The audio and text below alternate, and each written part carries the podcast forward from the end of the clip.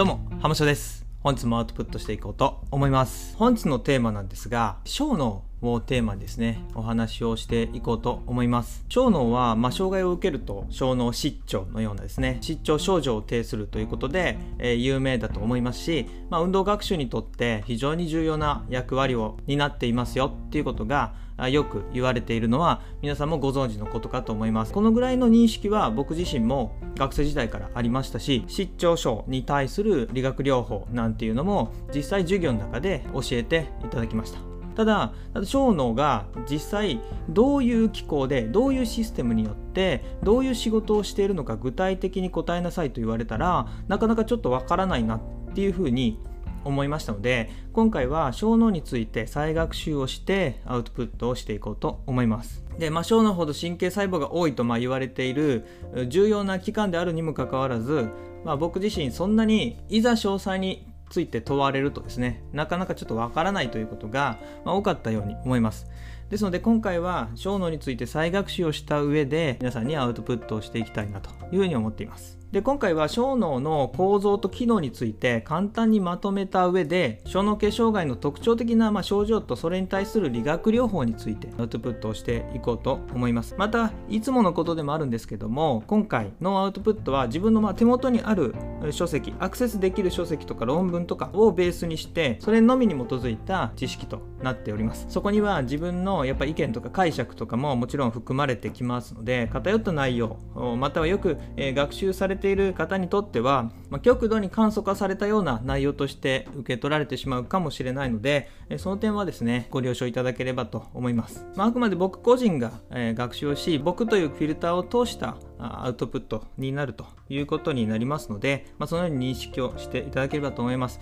で当然ですが再学習に用いた参考書籍はですね概要欄の方で全て開示をしますし、え興味を持っていただけたのであればそちらの書籍の方にアクセスをしていただけたらなと思います。それでは始めていきます。で今回ちょっと原稿を作っておりますのでちょっとそちらを見ながらお話しさせていただきますのでチラチラちょっと下を見ますけども、えーご了承ください。それでは始めていきます。まずは小脳の解剖から簡単にですね説明をしていきます、えーこの辺りは復習程度に聞いていただければと思うんですけども、えー小脳は大の後頭葉の下方ですね下の方と、えー、今日の背側後ろ側にあって後頭外科の中に位置しています。で円髄と胸との間で、えー上小脳脚中小脳脚、えー下小脳脚によって結合をされているというのが小脳になります。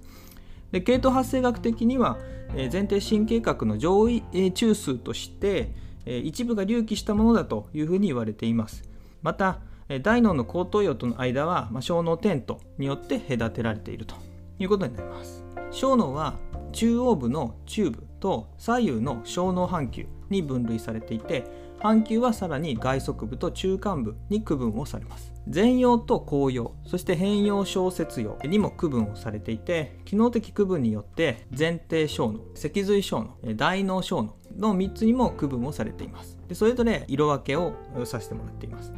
これらの機能的な役割については後のスライドの中で説明をしていきますがここではですねこういった構造をしていて、えー機能的役割によって部位が異なってくるということを知っていただければと思います。ちなみに全容では身体部位に対応した機能極材も存在すると言われていてその知識は小脳系障害を理解する上で重要な知識であると感じております。このスライドにある図は小脳を下方から見た図になります。下から見た図ですね。青と赤と緑で色分けしてある場所が、えー小脳脚になります。これら小脳脚によって、えー胸や円髄などと連絡をしているということになります。それぞれの小脳脚についてその特徴について説明をしていきます。まず下小脳脚は小脳と円髄を結び前庭小脳路後脊髄小脳路オリーブ小脳路などの球心性繊維が通ります。中小脳脚青色のやつですね。は、えー小脳と胸を結び胸小脳路の球心性繊維が通ります。横胸繊維と呼ばれていて、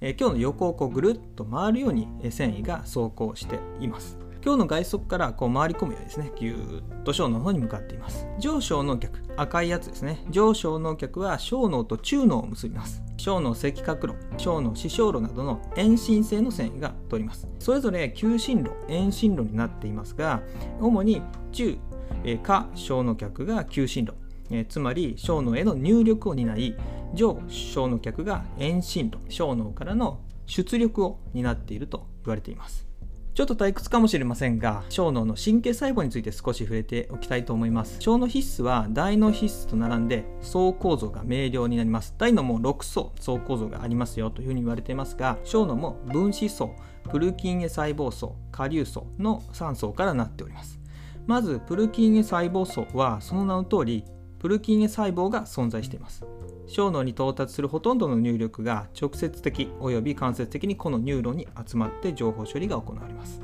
このプルキンエ細胞は小脳皮質から出力する唯一の投射ニューロンだと、え言われていて、まあ、ほとんどの出力がプルキンエ細胞を経由してそこから小脳核へ向かい視床などの神経核に出力をされています。次に顆粒層はほとんどが顆粒細胞によって構成をされています。橋核を介する大脳皮質運動野からの運動情報や脊髄や脳幹からの感覚情報を苔状線維として到来し顆粒細胞が情報を受け取るということになって次に分子層には、ま星状細胞バスケット細胞などが存在していて、まあ、これらは抑制性の介在ニューロンだというふうに言われています。小の髄質の中心部には小脳核と呼ばれる神経核が存在します。これらは帯状繊維と土壌繊維から興奮性入力を受けてプルキン細胞から抑制性入力を受けています。小脳核からの出力は小脳脚を通って中の赤核や視床の VL 核外側腹側核へ向かって補足運動野や運動前野に投射をしています。この機能は後に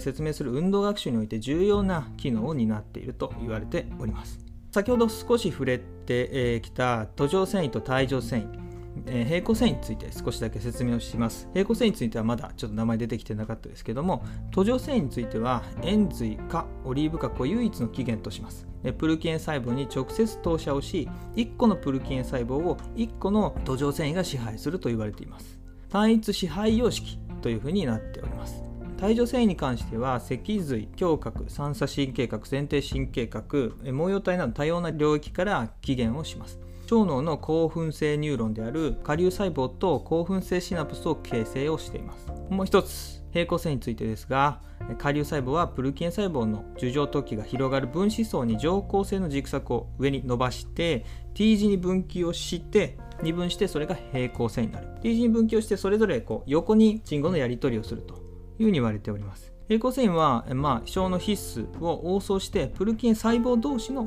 こうネットワーク。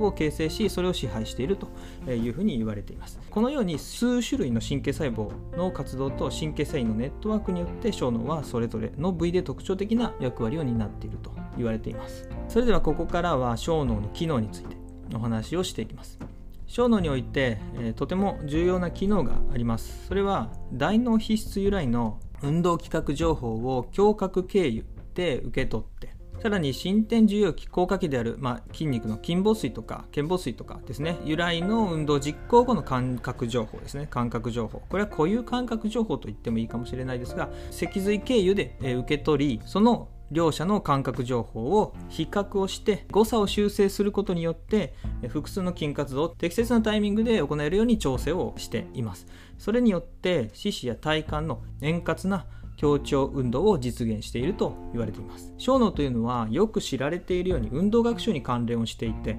身体で覚えるタイプの運動学習に技能習得の責任部位であるというふうに言われております。次に最初の方のスライドで少し説明をさせていただいたように小脳は機能的区分があります。それぞれ脊髄小脳大脳小脳前庭小脳というふうに呼ばれています。そしてそれらはえー、機能的に違った役割を持っています。まず脊髄小脳これは古小脳とも言われる古い部分になるんですが、えー、そこには意識に上らないいわゆる非陳述性の深部感覚を処理しているとされています。体幹や四肢の筋緊張を調整しているというふうに言われていてそれによって身体のバランスや自動性の高い運動を調節を行っております。次に大脳小脳。こちらは新小脳と言われている新しい部分になるんですがいわゆる髄運動や髄的でかつ複雑な運動の調節。それからタイミングの制御や組み立て。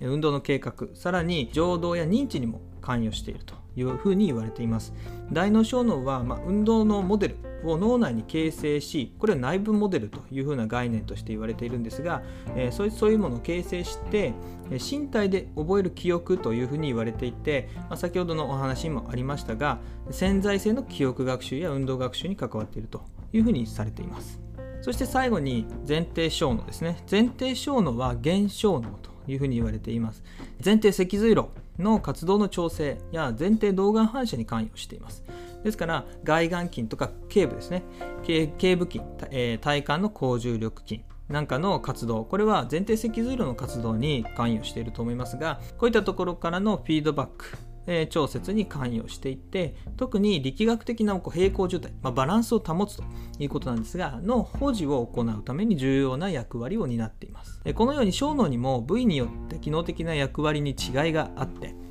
それぞれに入力された信号をもとに運動などを調整しているというふうに言われています。小脳には運動ループと認知ループと呼ばれる神経ネットワークが存在しています。これらの神経ネットワークによって小脳に由来する運動や認知機能を調整しているものと思われています。で運動において重要な加工路である必須脊髄路は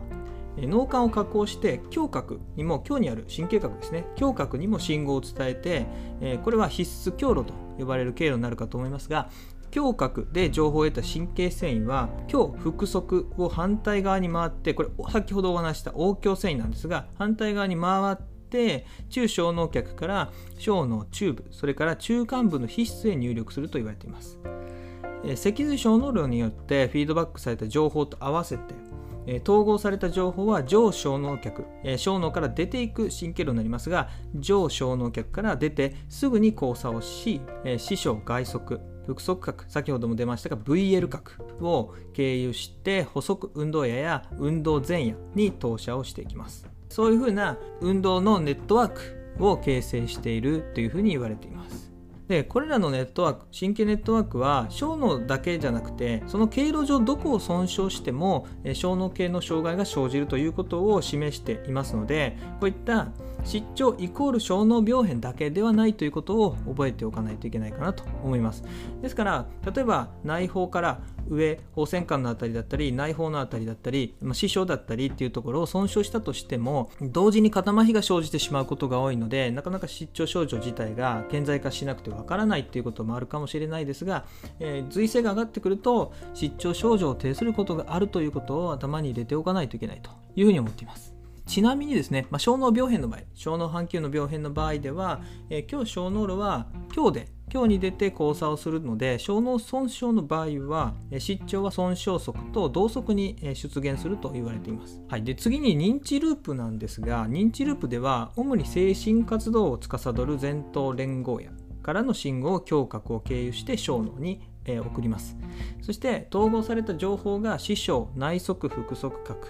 VM 核を経由して前頭前野へ到達します。これは小脳が前頭連合野で行われる精神活動などに関連した神経活動に対して何らかの役割を持っていることになります。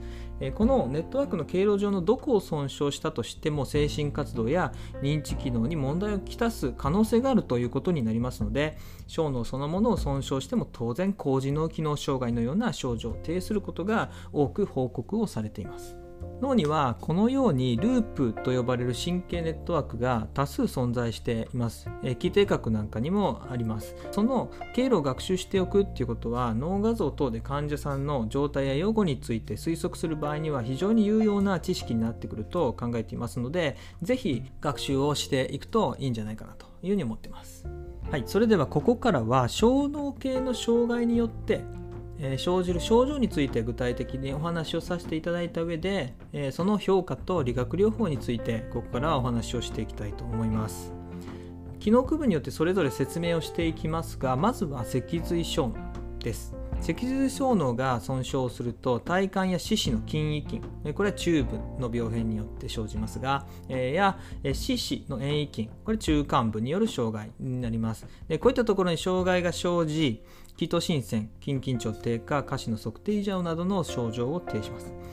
大脳小脳を損傷すると運動開始の遅延運動速度の低下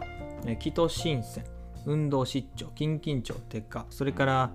測定異常反調現象などの症状を呈します。さらに先ほどもお話ししたようにですね小脳性認知情動症候群 CCAS と言われる高次脳機能障害を呈することもあります。前提小脳の損傷ではですね平行障害と眼球運動障害が生じて主に運動失調や体幹失調眼神などを呈します。急性期や回復期の初期においては眼神など眼球運動障害や平行障害に伴ってめまいを生じてしまって離床が困難になってくるというふうなケースをよく経験しました。小脳性認知情動症候群 CCAS に関して少し補足をお話をしておきます。CCAS は大脳小脳の障害で生じ高次脳機能障害を呈します。CCAS は小の後方や中部の損傷者に多く出現をし遂行機能言語の流暢性抽象的推測ワーキングメモリーの障害空間認知の問題情動ドンマ脱抑制人格変容質分法という言語障害などが生じると言われていますですからやっぱ小脳の病変だからといって失調や運動学習の障害のような運動に関連する障害だけというふうに考えるのではなくて高次脳機能障害も同時に起こってくるそしてそれがその方の ADL や QL に影響してくるということも考慮しておかないといけないかなというふうに思います。